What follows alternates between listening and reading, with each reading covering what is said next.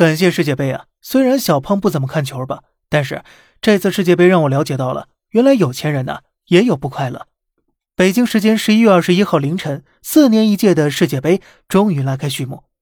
第一站揭幕球来自东道主卡塔尔对决厄瓜多尔，最终卡塔尔以零比二的比分大爆冷，输给了厄瓜多尔。这也是世界杯成立九十二年以来首次在揭幕战上输球的东道主。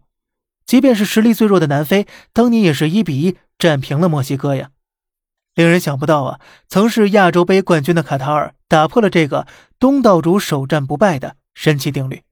比赛现场啊，卡塔尔的土豪们更是一度用戴满十个宝石戒指的双手痛苦的捂住了脸。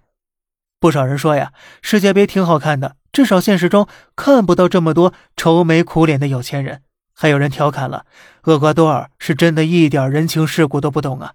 据悉，本次世界杯，卡塔尔已经花费了超过两千二百亿美元了，在沙漠里建城市，在室外广场安空调，以一己之力对抗全球变暖，给全球人民多角度的展示了一把什么叫做头顶一块布，全球我最富。根据卡塔尔世界杯秘书长透露，其实这些呢，并非仅为世界杯而花的，主要还是用于卡塔尔国家基础设施建设以及开发所用。但恐怕一时半会儿还是难以扭转人们对其毫无人性的刻板印象。